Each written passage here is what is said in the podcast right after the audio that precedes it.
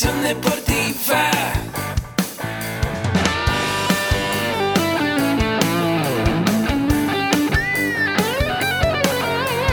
Yo soy Ahmed. Somos guerreros. Hola, bienvenido a la Asociación Mexicana de Educación Deportiva. Soy el doctor David Lezama, presidente de AMED, y es para mí un gusto darte la bienvenida a estos podcasts. Este programa está diseñado para compartir contigo conocimientos de los temas que nos apasionan a todos los que amamos el físico-constructivismo y el fitness y queremos mantener un estilo de vida saludable. Hablaremos entonces de entrenamiento, de nutrición, de suplementación, de farmacología y de un tema que cada vez toma más importancia, el marketing deportivo digital. Tendremos como invitados una gran variedad de opiniones y profesiones, entrenadores, nutriólogos, profesores de AMED, químicos farmacobiólogos, médicos, preparadores físicos y desde luego deportistas. Sus historias, consejos y testimonios te ayudarán a aumentar tus conocimientos y desde luego también tu número de entrenos de clientes, haciendo más exitosa y profesional tu profesión de entrenamiento deportivo. También aprenderás técnicas más eficaces del marketing que te ayudarán a monetizar esta profesión. Si quieres saber más de nosotros, visítanos en la casa virtual de la familia Med, www.amedweb.com. Hola, ¿qué tal? Bienvenido a un episodio más de tu podcast AMED con un clic. Yo soy el doctor David Lezama y es un gusto para mí estar contigo en cada episodio de este tu podcast. AMED tiene un gran programa de educación en línea y tiene un concepto súper interesante que es la membresía AMED con un clic. Así es que si tú quieres aprender más sobre nutrición, entrenamiento, desarrollo personal y emprendimiento deportivo, te invito a que visites nuestra página amedweb.com, en donde podrás encontrar toda la información de la membresía, pero también toda la información de cada uno de los cursos que tenemos para ti dentro de estas cuatro ramas sobre las cuales estamos desarrollando toda nuestra oferta educativa.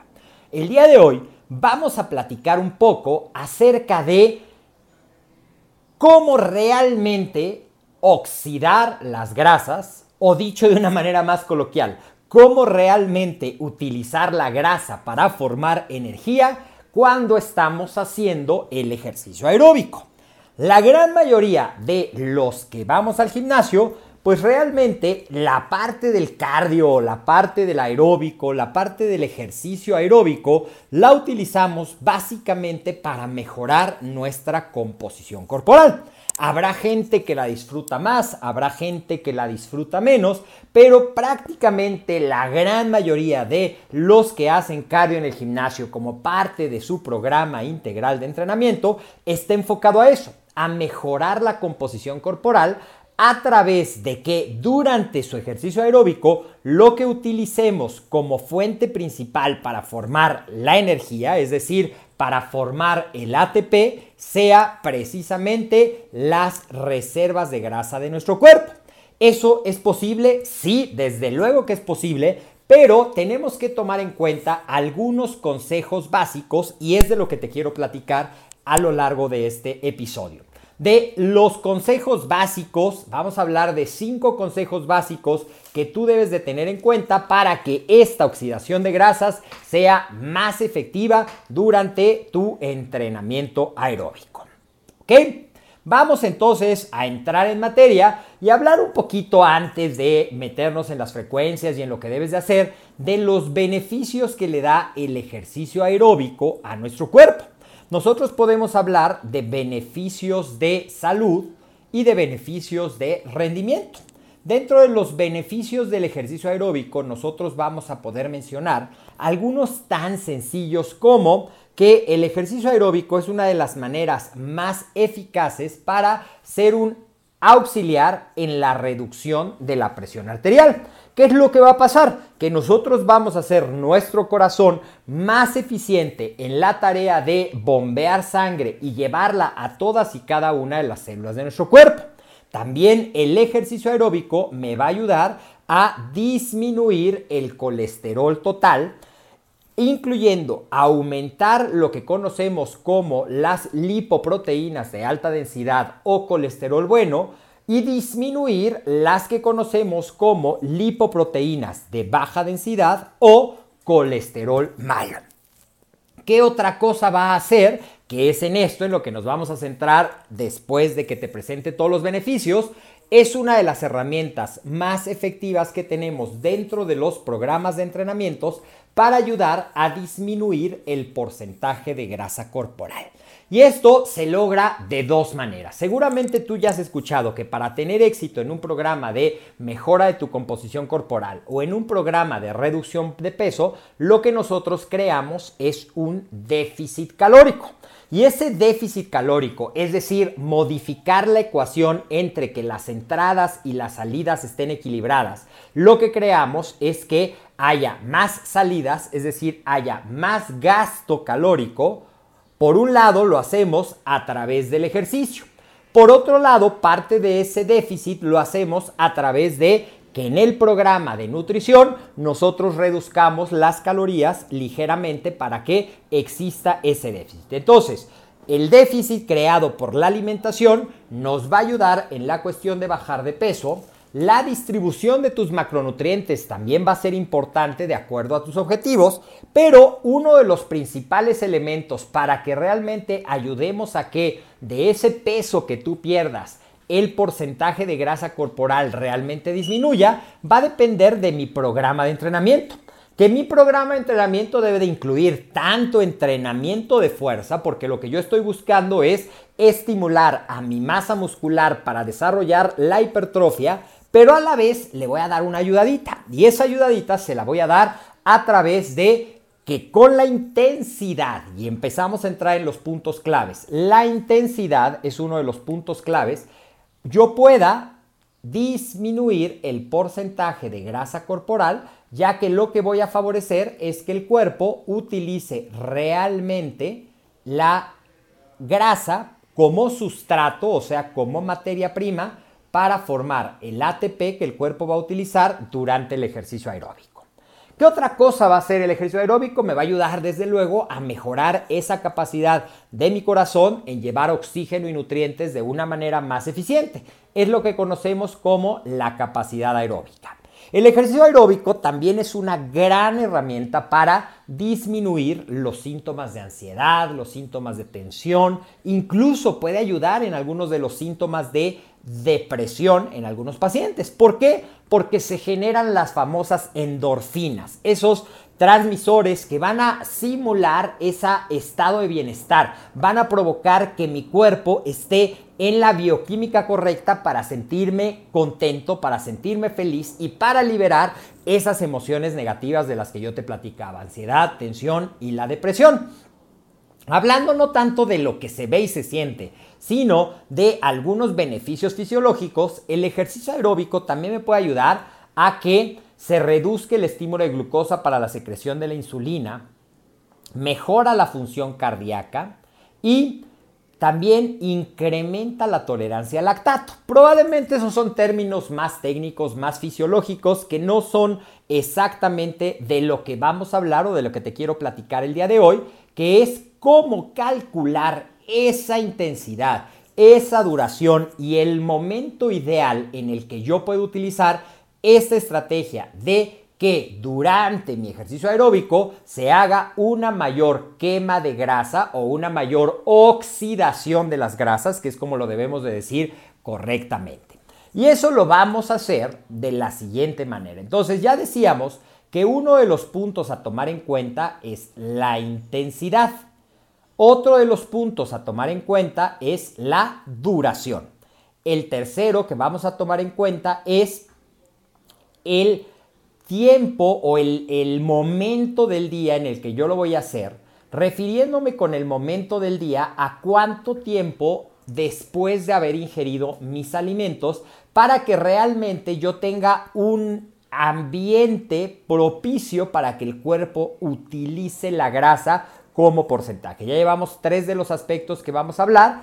Y vamos a entrar ya en esa parte. ¿Cuántas veces, va a ser el otro punto, cuántas veces, es decir, la frecuencia en la que yo lo debo hacer?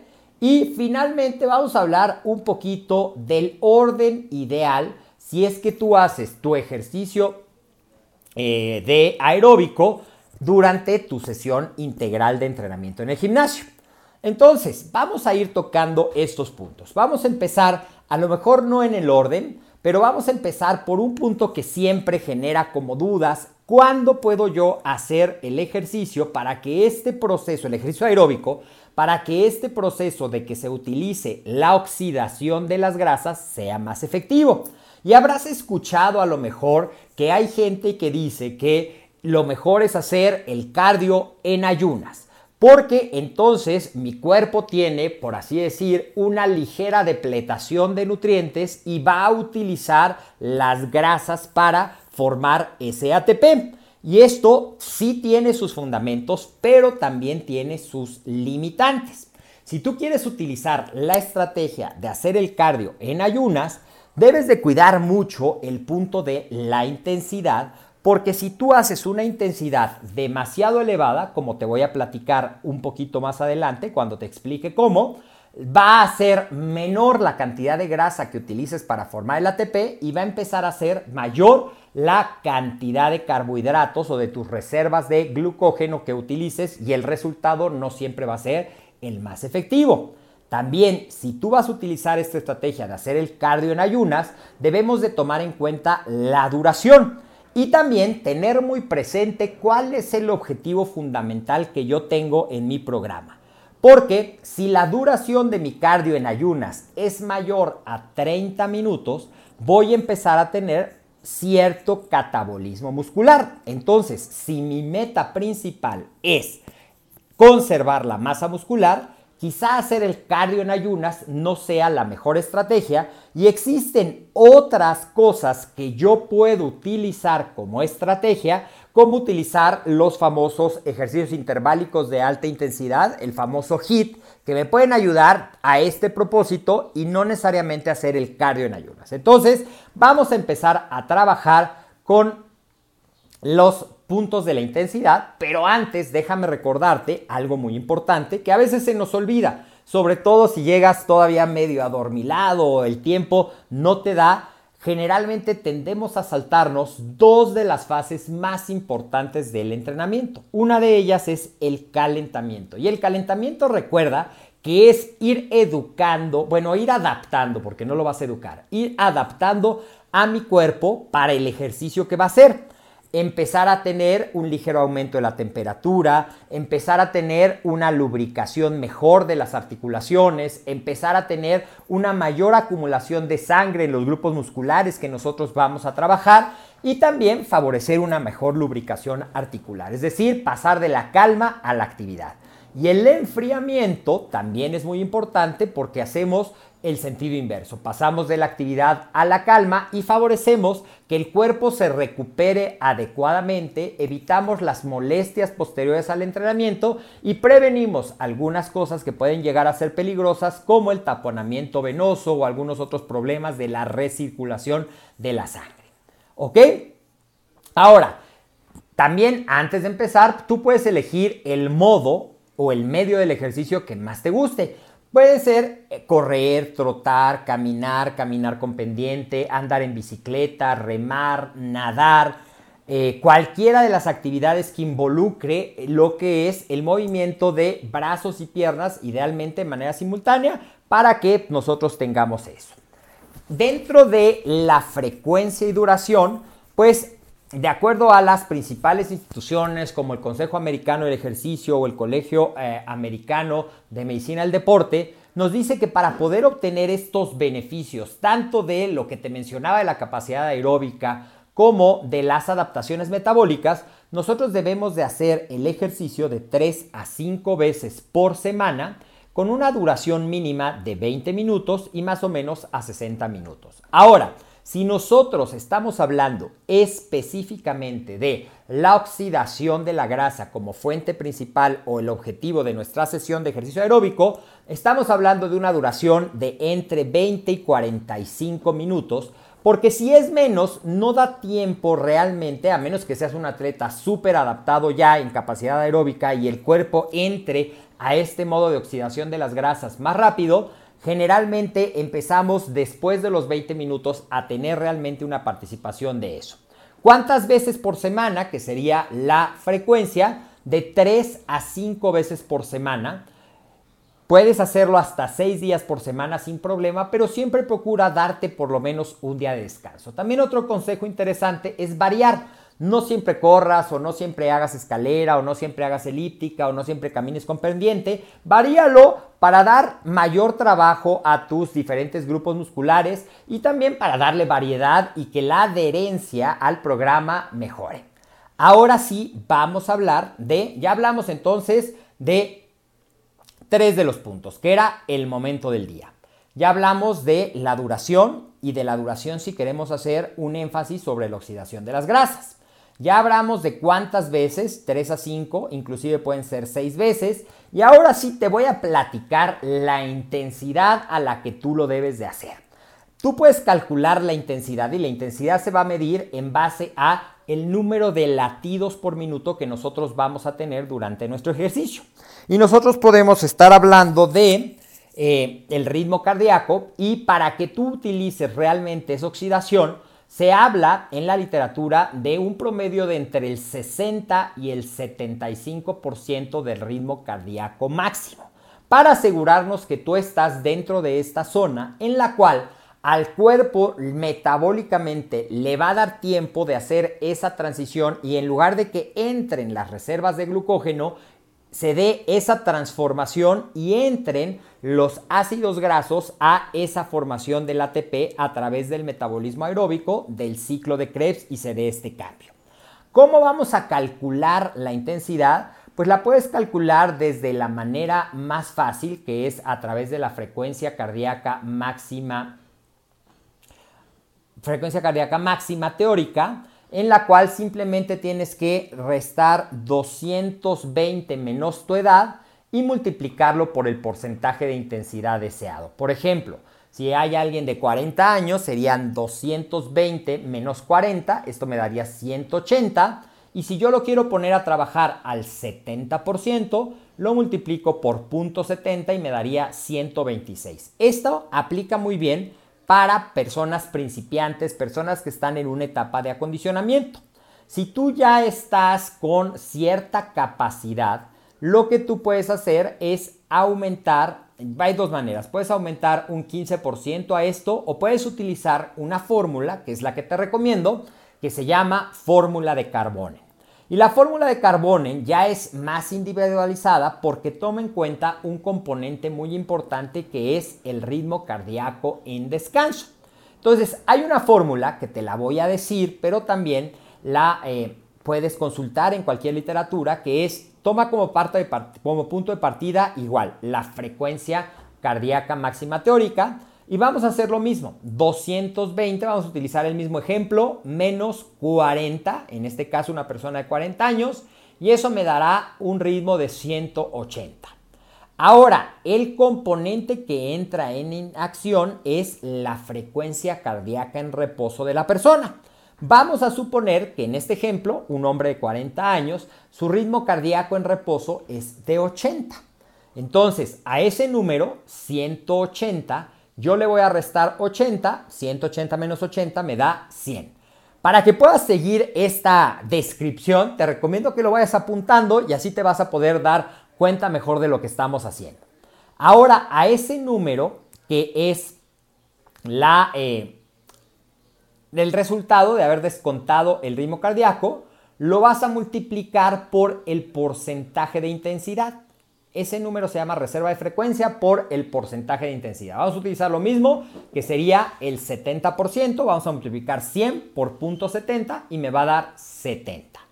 Y ahora, para terminar de determinar la frecuencia cardíaca de acuerdo a la fórmula de Carbonen, en la cual ya es una persona que tiene un nivel de entrenamiento medio o avanzado, le vamos a sumar nuevamente la frecuencia cardíaca en reposo. Entonces sería 70 más 80 y me da 150 que sería su frecuencia de entrenamiento. Fíjate cómo hay una gran diferencia. Cuando estábamos utilizando la frecuencia cardíaca máxima teórica, que es para principiantes, me salió 126 en el resultado. Y aquí ya para una persona con mayor capacidad aeróbica, con una plataforma de entrenamiento intermedia o avanzada, va a ser 150 su frecuencia de entrenamiento. ¿Y qué va a pasar? Que con esa intensidad del 70%, nuestro cuerpo realmente va a empezar a hacer esa oxidación de las reservas de grasa, va a utilizar los ácidos grasos para que entren a la fábrica de energía del metabolismo aeróbico, que son nuestras mitocondrias. Y así tú vas a poder utilizar a tu favor esto. ¿Qué pasa? Es una de las frecuencias de las preguntas más comunes que me hacen. ¿Qué pasa si la frecuencia de entrenamiento la empiezo a subir más? Lo que pasa, y está demostrado científicamente, es que entonces, en lugar de que el mayor componente de la materia prima para producir ese ATP sea la grasa, empieza el cuerpo a utilizar las reservas de glucógeno y entonces hay menor participación de las reservas de grasa, mayor participación de las reservas de glucógeno. Y eso no es lo que tú estás buscando, si lo que quieres es la oxidación de las grasas. Por eso es que la intensidad se habla de una intensidad moderada, una intensidad en la cual una prueba muy sencillita sería que tú puedas decir tu nombre completo sin jadear. Ahora, si tú lo haces separado, pues puedes hacer tu ejercicio y si no es en ayunas, como te platicaba, sí asegurarte que por lo menos hayan pasado dos, idealmente tres horas de tu último alimento para que estés en una etapa en la cual tus niveles de glucógeno, de glucosa ya estén equilibrados, a lo mejor estén ligeramente bajos y el cuerpo pueda echar a andar ese mecanismo de oxidación de grasas de una manera más eficiente. Y si lo vas a hacer dentro de tu misma sesión de entrenamiento, para que tú tengas una secuencia adecuada de acuerdo al metabolismo, primero te recomiendo que hagas tu ejercicio de fuerza, es decir, las pesas, el ejercicio de pesas, porque ahí tus reservas energéticas principalmente van a ser el glucógeno. Eso te va a ayudar a depletarlas ligeramente y después ya vas a utilizar en el ejercicio aeróbico tu grasa para oxidarla y formar el ATP y así lograr una mayor apoyo en tu programa de reducción del porcentaje de grasa corporal. Entonces, pues haciendo un breve resumen, ya hablamos de los cinco puntos que yo te quería dar, los consejos para que maximices la oxidación de las grasas durante tu ejercicio aeróbico. Uno es el momento del día, ya hablamos del cardio en ayunas o ya hablamos durante tu sesión de entrenamiento. Dos, también ya hablamos de la distancia que debe haber de tu último alimento si lo haces no en ayunas. Ya hablamos del orden ideal, si lo vas a hacer en una sola sesión, primero el trabajo de fuerza, después el trabajo aeróbico. ¿Cuántas veces? 3 a 5, puedes trabajar hasta 6 veces, pero siempre date un día de descanso, varía los ejercicios para que tengas una mejor eh, adaptación a diferentes ejercicios, mayor variedad y una mejor adherencia.